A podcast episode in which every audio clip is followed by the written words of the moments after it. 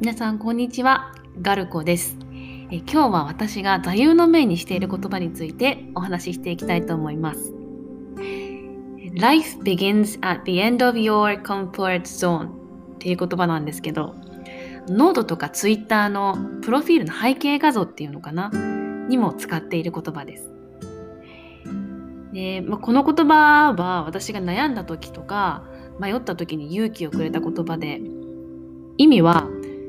自分が心地よいと思う場所から一歩外へ踏み出した時に人生は始まる。みたいな感じです。ちょうど最初の不妊国インドに飛び出す直前に出会った言葉でその時は初めての不妊を前にすごく不安になってたんですけどその気持ちを奮い立たせてくれましたしその後インドでいろんな困難に直面した時も、まあ、私は心地よい場所からあえて踏み出したんだから大変で当たり前でしょと。っていうか踏み出してる自分偉いみたいな感じで自分を勇気づけるためにも使ってました。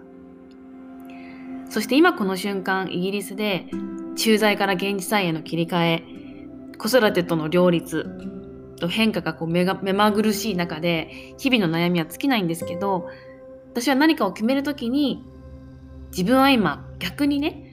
心地いい場所でぬるま湯に使っちゃってないかな自分でここから踏み出さないと何も変わらないんじゃないかなと自分にこの言葉を言い聞かせることによって決断するようにしてます。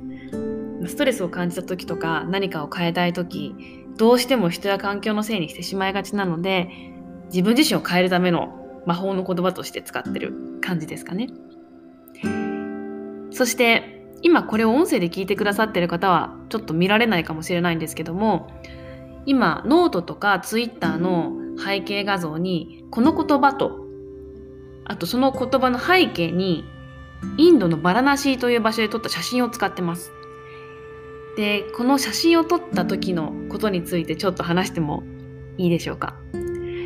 これはですね、ま、皆さん聞いたことあるかなガンジス川っていう川でヒンディー教の聖地聖なる川なんですけど朝日を拝んだ時に撮った写真です。ちょうどインドに赴任してから半年ぐらい経った時かな。もう駐在中もものすごい悩みに悩んで、仕事も生活も。初めてプライベートで旅行に行った時の思い出の地です。出張で結構いろんなとこに行く機会はあったんですけど、意外と旅行でなかなか行く機会なかったんですよね。でも思い出すのは旅行費用謎にケチったので 安ホテルに泊まってよくある話ですけど部屋の鍵がちゃんとかからないとかシャワー水しか出ないとか結構洗礼を浴びて今思い出せばいい思い出ですけどよく無事に帰ってきたなとあの皆さんは特に女性の方は真似しないでいただきたいなと思いますそしてこの場所うまく言葉で表せないんですけど何か自分の人生観とか考え方を変えるものがありましたね。誤解を恐れずに言うとバラナシって汚いんですよ。汚いの。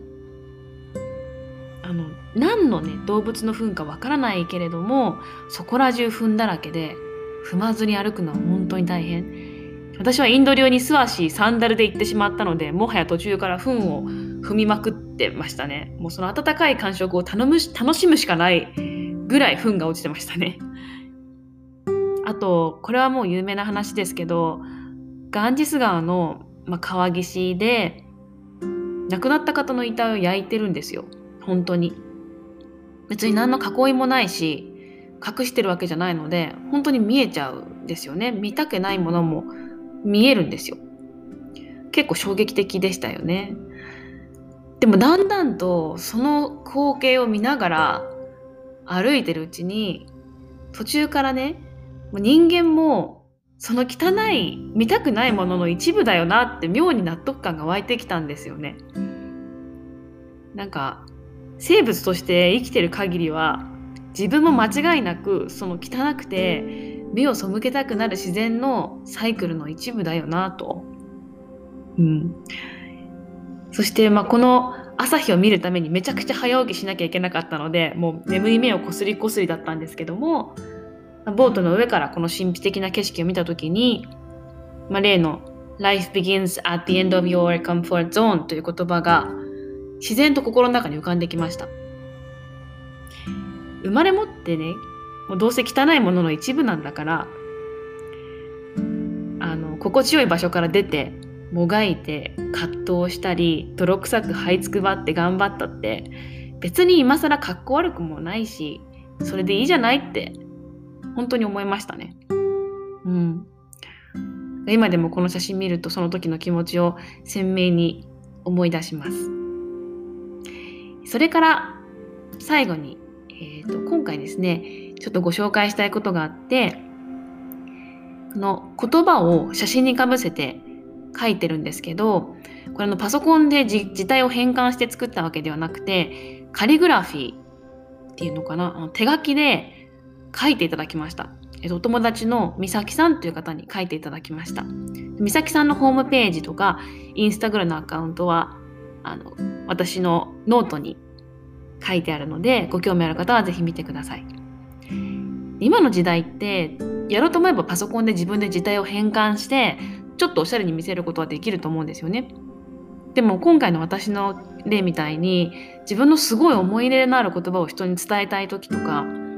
それをさらにブランディングで活用していこうと思ったらなんかちょっとパソコン変換だけだと味気ないしオリジナリティも出せないなと思ったんですよね。その時に美咲さんが私が言葉に込めたい思いとか背景に使ってる写真にまつわるエピソード物語みたいなところまで汲み取ってオリジナルなカリグラフィーで表現してくださったのでこの仕上がりも私はま大満足ですし自分自身もノートとか更新するときに毎日のようにこの背景画像って見るじゃないですか。なんで見るたびにこう自分自身を鼓舞するというか勇気づけられるようになったのでそういう意味でもお願いしてよかったなと思ってます。はい。では今日のところはこの辺で皆さんの一度きりの人生が輝きますようにありがとうございました。